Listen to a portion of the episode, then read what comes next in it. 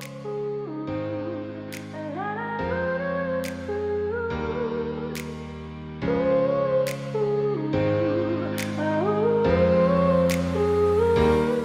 欢迎来到 Pet Talk 说宠物，宠物听我说。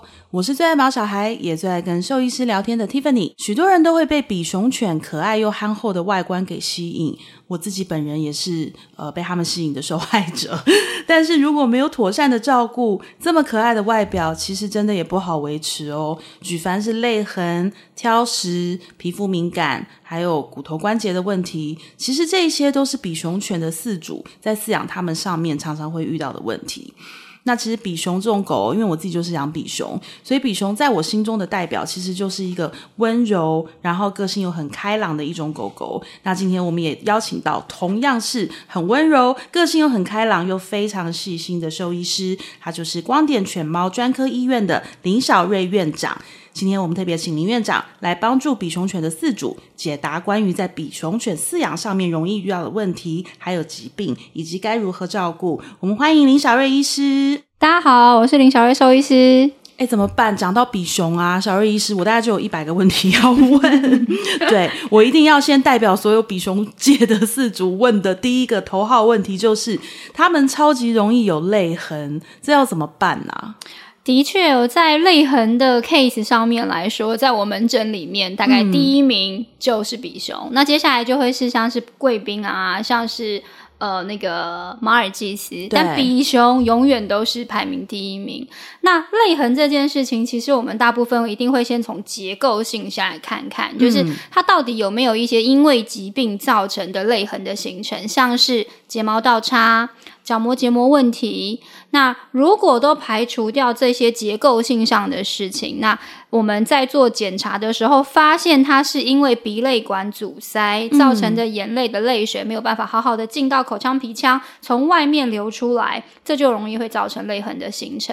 那比熊就很容易会有鼻泪管阻塞的问题。是。那我其实也遇到过，就是小他我我都从小看，然后看看看到他已经到了某个年纪，一直都维持非常漂亮的外观，就是非常非常棉花糖。嗯。然后结果那个主人呢，就照顾的很好嘛，就那主人因为工作的关系。他就可能出国一个礼拜，把他的狗狗托给别人照顾，嗯、回来的时候，他的狗就变成脸都是红的，嗯，整个泪痕就出来，眼睛就就是连下巴、脸这边全部都是红色的，嗯，所以这告诉我们，其实居家照护上也非常重要，嗯，因为如果说你让他吃错东西，他过敏了，嗯，皮肤有状况，耳朵感染了，嗯，这就会造成他的眼泪的分泌会变多，他就会开始有非常严重的泪痕。嗯、那如果说他是结构性问题，当然像是睫毛倒插，然后或者是他的角膜结膜有问题的话，那当然我们要先针对这个疾病去做治疗。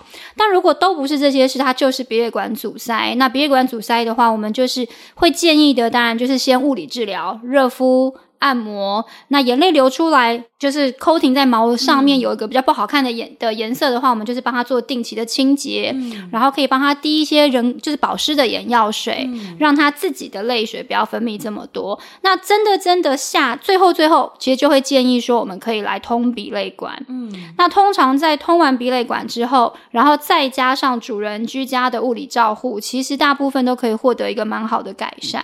鼻泪管要怎么通啊？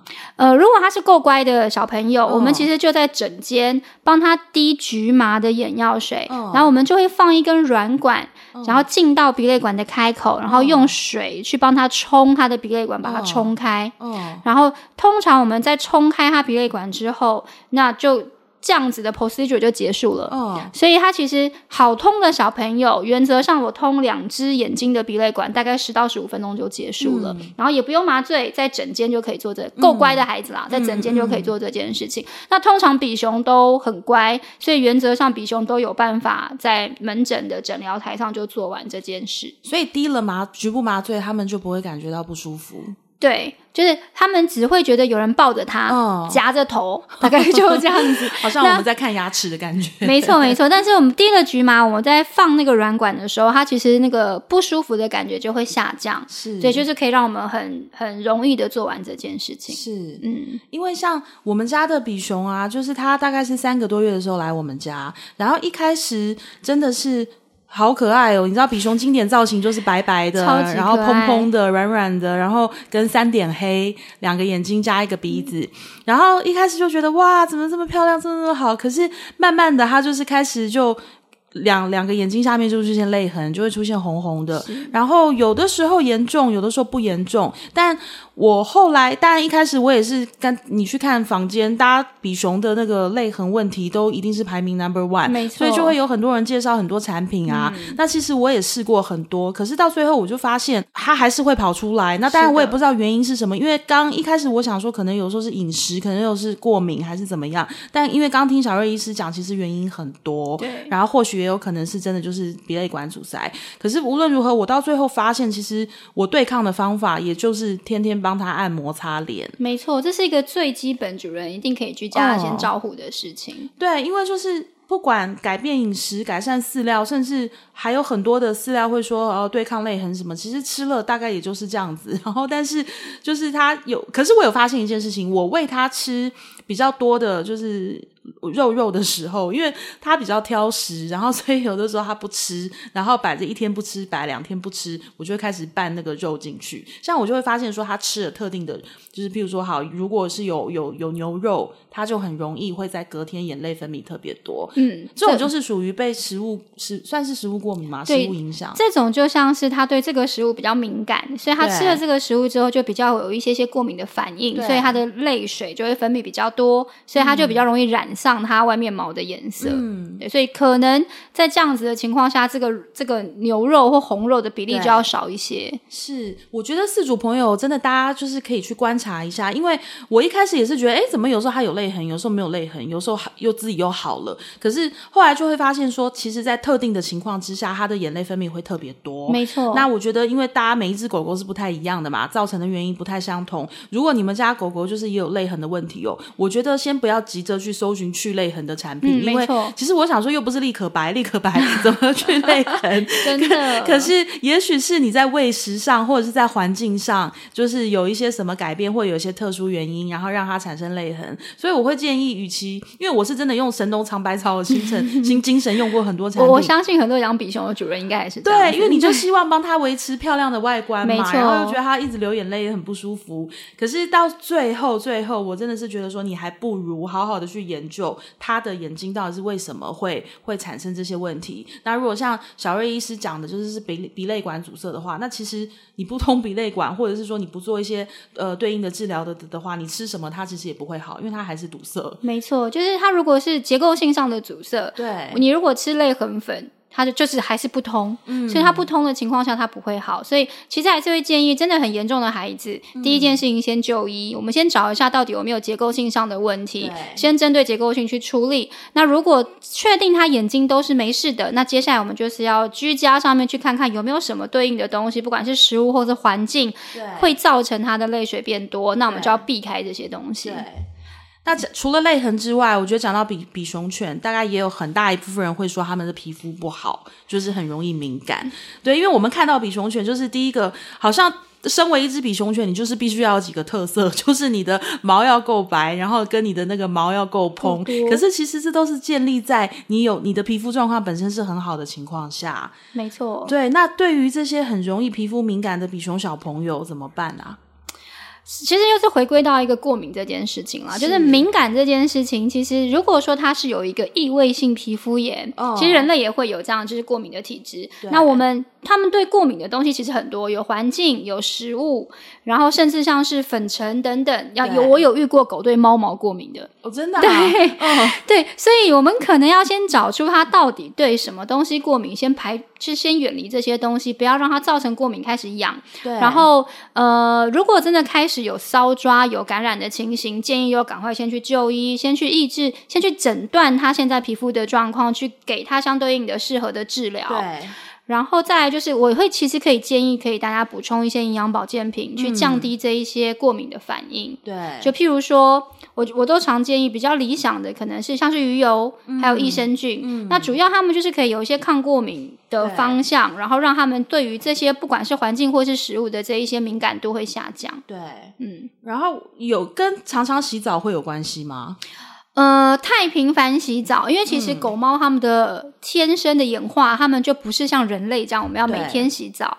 那所以以狗狗来说，而且它们的 pH 值跟人类也不一样，对，所以千万不要拿水晶肥皂，好、哦，因为这是又太干了。对，因为其实我上网搜寻，对，别人就会给你建议说，来皮肤不好，我们就去洗水晶肥皂或是什么这样。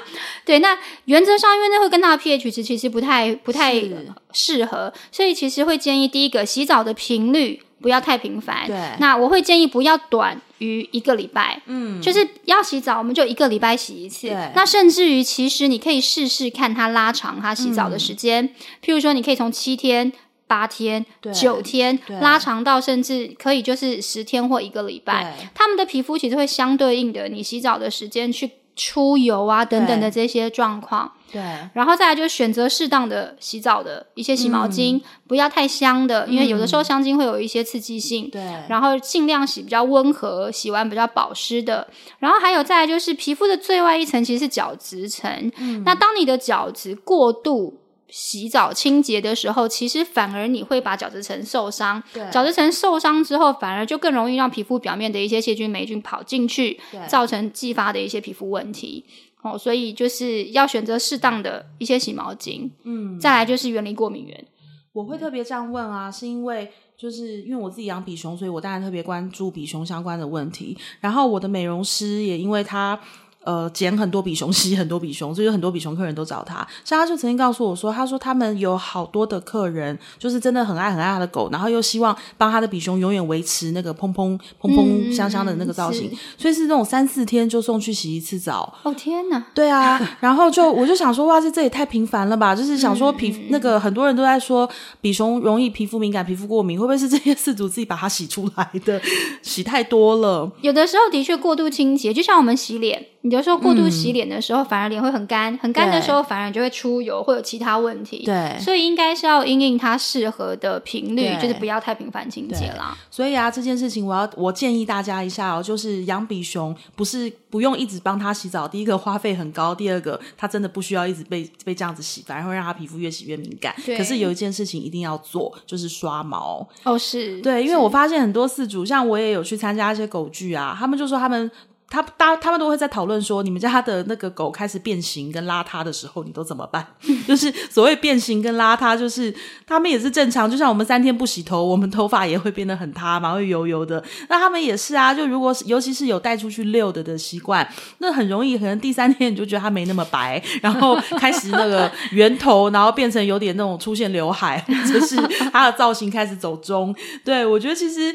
比熊的毛毛质就是你拿刷子每天刷刷刷，一方面把它的外面的一些灰尘啊，沾到一些皮屑啊什么的，把它刷干净刷掉。然后二方面是其实它的蓬蓬头就很容易回来了，所以就不用一直洗澡。那刚才那个小瑞医师讲到用那个水晶肥皂，其实这个我也有一个很想分享的，就是我认识一只比熊。它全身都很漂亮，头也很漂亮，然后但是它的屁股就是是光秃秃的，然后它的就是屁屁是感觉很粗糙，我就想说它的屁屁发生什么事，后来才知道，因为它的主人非常非常的爱干净，嗯，然后又就是怕它脏啊，怕它不舒服，所以每次它便便完之后就是用水晶肥皂洗屁股，所以下场就是它全身都很漂亮，但是屁股那一块。对，被肥皂洗的，就是有点过度清洁，过度清洁了啦。对，所以其实那个我亲眼看到过，我就觉得还蛮恐怖的。嗯、对啊，所以真的是跟大家分享哦，就是想我们都想要我们家的小朋友每天都漂漂亮亮，可是真的就是我们还是要注意一下，不要去做太刺激他们皮肤的事情。讲到比熊犬的另外一个问题哦，我相信是很多小型犬都有的问题，就是他们的骨骼比较细。然后也容易有膝关节异位这样的情况，像我们家的就有，嗯，对，我们家就是属于先天性的。那小瑞医师，我想请问，针对这种状况要怎么办啊？原则上，其实小型犬啊都蛮容易有膝关节异位，嗯、不是只有比熊，所以其实很常见，像是贵宾、马尔，这都是很常见好发膝盖骨异位的一个犬种。嗯，嗯那这件事情其实绝大多数还是来自于先天性，也就是说是。嗯因为他爸爸妈妈有，所以把这个基因留下来给他。嗯、那以前其实会建议是说，等到他真的影响他脚脚的状况，嗯，就是开始有点跛脚等等的，在手术。但是近来近年的其实 study 会建议说，如果真的有膝盖骨异位，对，会建议尽早。帮他去做一个手术的校正，把膝盖放回正确的位置，让他不要造成未来慢性关节炎。跟我压在这个就是滑车沟里面的话，会让这个滑车沟更深，会让他未来比较不容易再次异位。嗯，那。如果是结构性问题，其实能够治疗的就是手术。那如果没有考虑要手术的，就是他如果有一些先天性的原因，包包括譬如譬如说心脏真的是很不太好，然后麻醉风险高，那主人暂时可能没有考虑外科手术的话，那当然第一件事情就是体重不能让它太重。好，因为如果体重重，它四只脚的一个重量分配，尤其是对于后脚，就是会一个比较大的伤害。那再来就是会建议，可以的话，要让它。去训练它的后脚肌肉。嗯，当你的肌肉量练起来的时候，你就会降低关节的负担，不管是髋关节也好，或膝盖骨也好。那复健的这件事情就有很多选项了，因为现在其实北部、南部其实都有一些专科的复健医院。嗯，那比较常做的，譬如说在水中的一些运动，借由水中的负重去增加那个肌肉的量。嗯，对，这是一种。那有的人会跟我说：“那我小瑞医师，那我想要带我的狗跟我一起去爬山，嗯、算是一种复健吗？”嗯，那事实上来说，其实慢走的确是。可是因为如果它是膝盖骨异位，嗯，我们应该要做的事情是降低这个膝盖的负重。嗯，那。你平地平地上面走路的时间会建议不要太长。嗯，那呃，我们在水中的运动是因为它其实是不用落地的，它不用踩到地上，但是它的脚会划水。对，那划水的过程当中，其实就是会训练它的肌肉会。有在运动，他的肌肉会量会上来，但是他的关节是没有受力的，嗯、是不会造成关节的负担。那如果去爬山，事实上它就是有重力的关系，他的脚一直落地的情况下，对膝盖的那个负担其实是大的。对，所以对对他真的严重的孩子来说，其实那不算是复健的一种。对，所以但是专业的复健，其实他会需要有一个附件的菜单。那他会依照他现在身体的状况去给他一个相应比较适合的一个附件内容啦。这边我也要提醒大家一下，因为我们家的小朋友就是他也是有膝关节异位，然后但他现在不是很严重，所以我只是有的时候他跑一跑会比较兴奋，走一走他的脚就会后脚一只脚就会缩起来。嗯嗯嗯。那其实我自己当然长期一直在给他吃关节保健品，可是我其实有时候看到也会一直很犹豫，我到底要不要趁现在就是手术？对，赶快帮他手术，然后解决一下这样的问题。嗯、可是其实我相信每个饲主，连我自己就是都会觉得又好，他好像。又好好的，我干嘛没事要把他送去开刀？嗯、对啊，就是会有很多很为难的地方。可是还是要建议大家，就是呃，我们要交给专业评估哦。因为像我之前，因为我一直拖着嘛，不想帮他开刀，然后我就会一直很执着于去研究保健品啊，嗯、或者是说研究于一些复健的方式。其实就曾经有兽医师提醒我说。不是每一种复健方式都适合每一种状况，没错。然后跟不是每一种状况都用这样的复健方式。就是你你自己想象它是附件，其实它并不是。没错，对，有些东西你认为说啊，这是去这个是让他多运动，这是负、哦、呃增加他的肌肉量啊什么的，其实你一直在增加他其他的负担。没错，没错。对，所以我也要提醒大家，因为像我之前也有一点走火入魔的在研究这件事情，什么都想带他去试一试。可是后来我听到这个这段言论之后，其实我我是很惊吓的，因为我就觉得。对我，我自认为这是在复健，其实医生看来就是根本不是啊，你根本就是在他、嗯、害他的什么膝盖什么的那个负担更重。没错，对，所以不要自己来哈，我们交给就是专科医师来评估。是的，对，我相信十只比熊大概有八只 九只会有有的烦恼，就是他们很挑食。对，非常挑食。我认识的大部分都非常挑食。然后我记得我曾经在社团里面有问过，说你们家的比熊都吃什么？因为我们换饲料已经换到不知道要换哪一个牌子了。就是他他都是吃到第大概半包，反正一包都不会吃完，他就不吃了。然后就开始会想要吃我们的东西，想要吃鲜食。然后有一天也是有一个饲主就给了我一个很好笑的回应，他就说。因为我就问了一个很蠢的问题，我说吃鸡肉可以吗？吃牛肉可以吗？去油哦，我有把油去掉哦。然后他就说，你再怎么去，它还是油啊，它就是肉啊。然后他就回说，而且你以为吃鸡肉吃牛肉就 OK 了吗？鸡肉吃完你会吃牛肉，牛肉吃完要吃吃羊排，羊排吃完要吃什么什么什么肉？他就说没完没了，他们就是挑食。对对，小瑞医师，像你遇到这种，如果有饲主跟你说狗狗超挑食，你会怎么建议他？如果说，呃，其实挑食是很多小型犬有的，的确比熊比例是真的蛮高的。嗯，那我常常其实会会把它想成，如果现在是你的小孩挑食，你会怎么做？一样的，就是我们在当然是可以，因为他们跟我们一样是杂食性的动物，所以我们当然是可以试试看不同的牌子，甚至换成罐头，甚至换换成鲜食。对。那在这个过程当中，但是因为他们又很容易敏感，很容易过敏，所以你一定要先确定你在换的过程当中。没有造成他过敏的事情。嗯，那如果说他的体重在可接受范围内，没有到真的像是营养不良的状况，嗯，我们就只能试试看，就是换换看不同的产品，或甚至你就加一些些。自己煮的鲜食进去也可以，就增加它食物上的风味。对，那前提就是不要过敏。那如果说真的真的挑食到它是营养其实是缺乏的，对，我们其实是可以有一些食欲促进剂的药物是可以使用的。嗯，它是一个抗组织胺的药物，它的副作用就是会食欲比较多。那原则上没有什么副作用。嗯，那如果说在这种真的低体重的，嗯，的犬犬种来说，我就会建议可以试试看。是，嗯。所以啊，这个事情啊，我有非常惨痛的经历。就是你知道，每个妈妈看到小孩不吃饭，都会很很着急。没错，对，在如果换换换在人类的世界里，我大概就是端着一碗饭，一直追着小孩的那个妈妈。然后我曾经做过非常呃失呃错误跟失败的一件事情，就是我的狗狗刚开始挑食的时候。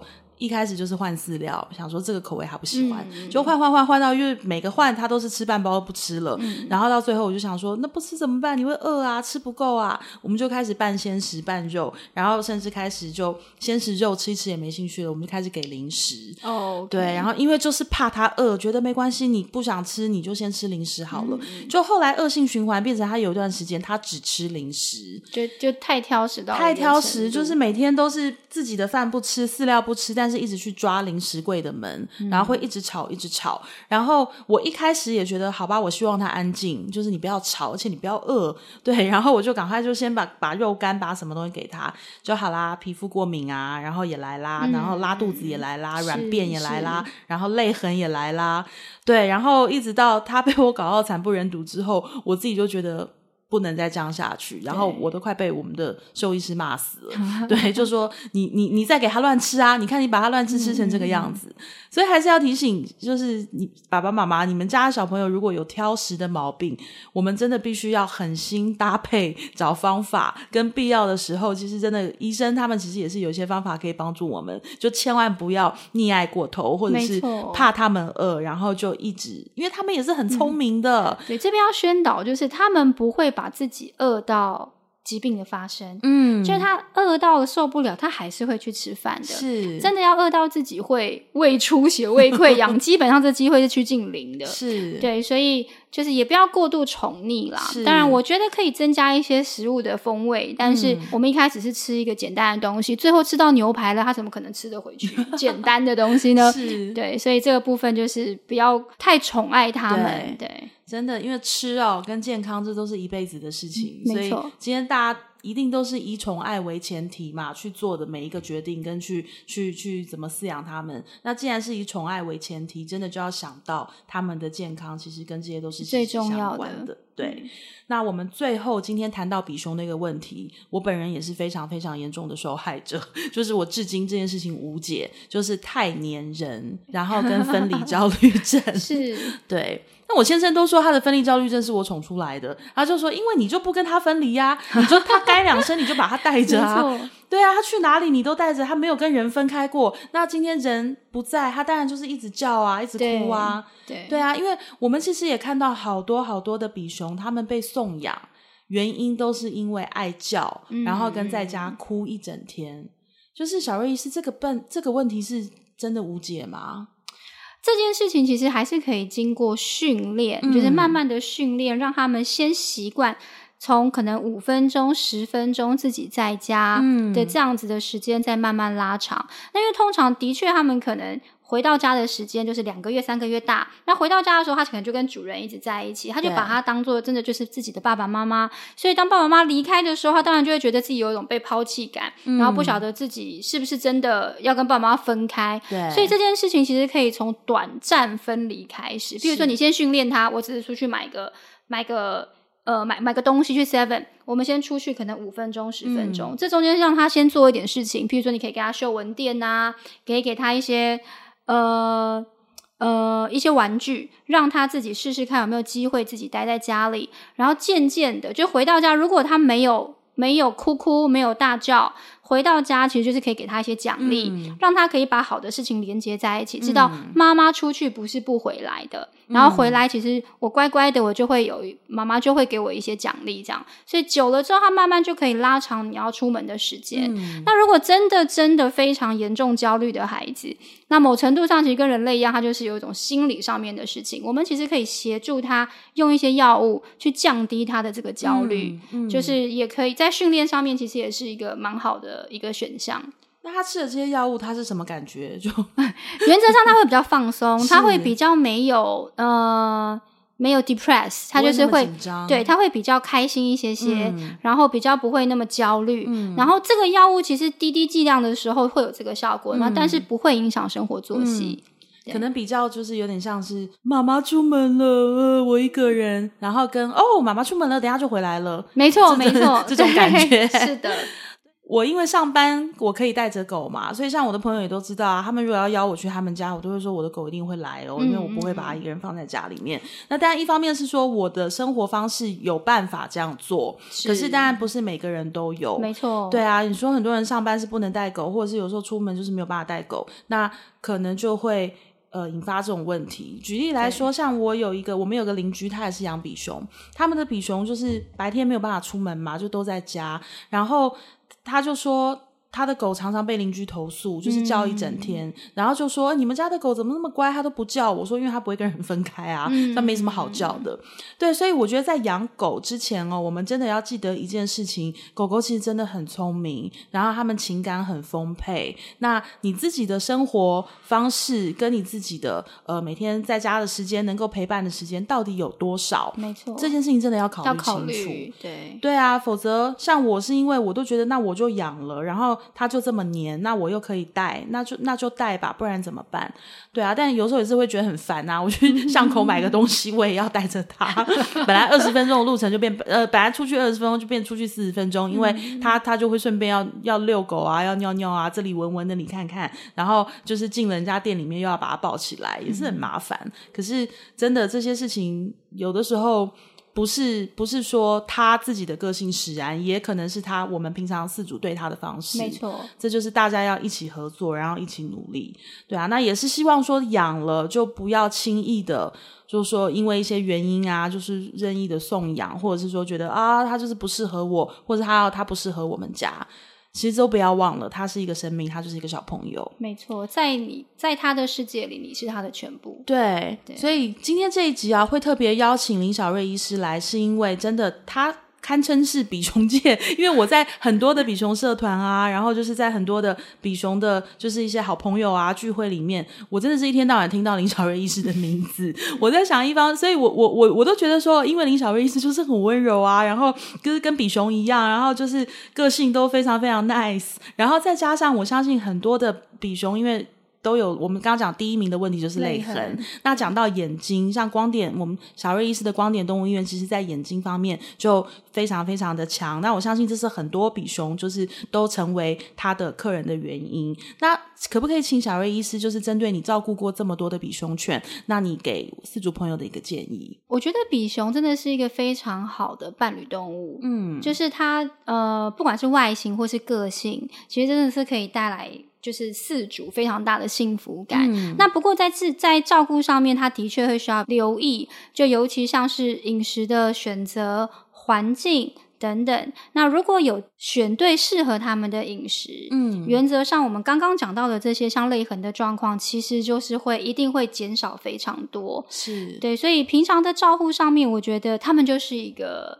个性很好的小孩，嗯，所以我们就是要花多一点点的心思，跟多一点点时间陪伴他们。嗯，你在照顾上面的确需要非常花比较多一点点的时间啦。对。不过只要能够做好刚刚前面说的陪伴上面，其实是不会有太多困太困难的事情。是。嗯。那么今天这一集就希望大家把笔记记好记满，我们就送给所有养比熊的四组，然后还有想要养比熊的四组，请你先。听好哦，就是这些问题都是你未来可能会发生的，但是不要担心，就是好好的照顾，然后跟医师好好的沟通，请他们教你很多很多的方式。我相信狗狗都会很健康，都会很快乐。那今天我们这一集，谢谢光点动物医院的林小瑞院长，林医师，我们下次再聊喽。谢谢大家，谢谢，拜拜，拜拜。